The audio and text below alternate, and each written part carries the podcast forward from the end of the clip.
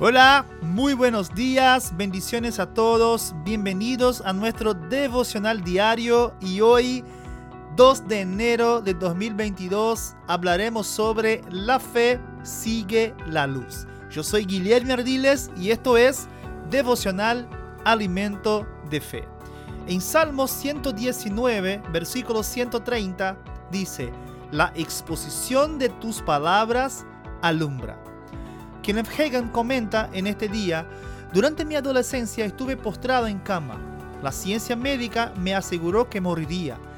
Ahora bien, yo había oído predicar del nuevo nacimiento toda mi vida.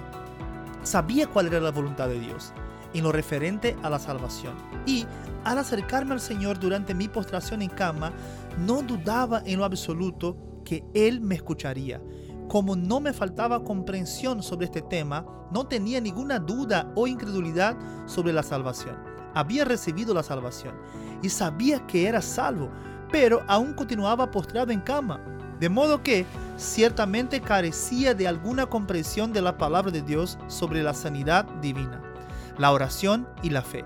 Todo lo que había escuchado decir a los predicadores sobre la sanidad era, solo déjaselo al Señor, él sabe que es lo mejor. Sí, pero en su palabra Dios ha hecho provisión para que tengamos lo mejor de Él.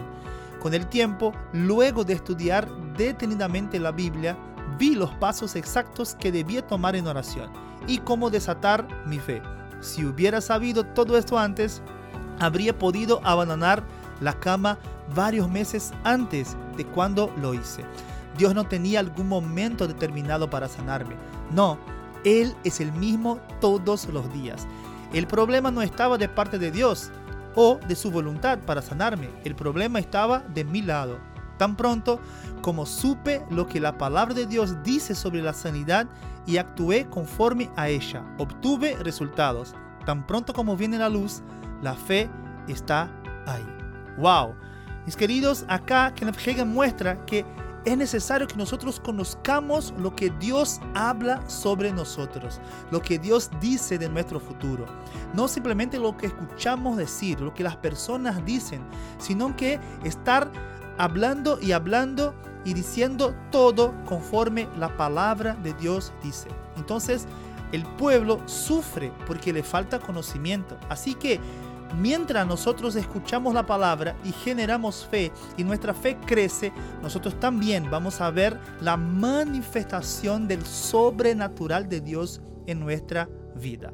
Así que dejo con ustedes una confesión para que ustedes pasen el día pensando y hablando y declarando todo como dice su palabra. Así dice, voy a averiguar lo que dice la palabra de Dios y actuaré conforme a ella voy a obtener resultados. Me encargaré de que la palabra de Dios pueda ingresar en mi espíritu. La luz vendrá y la fe la seguirá.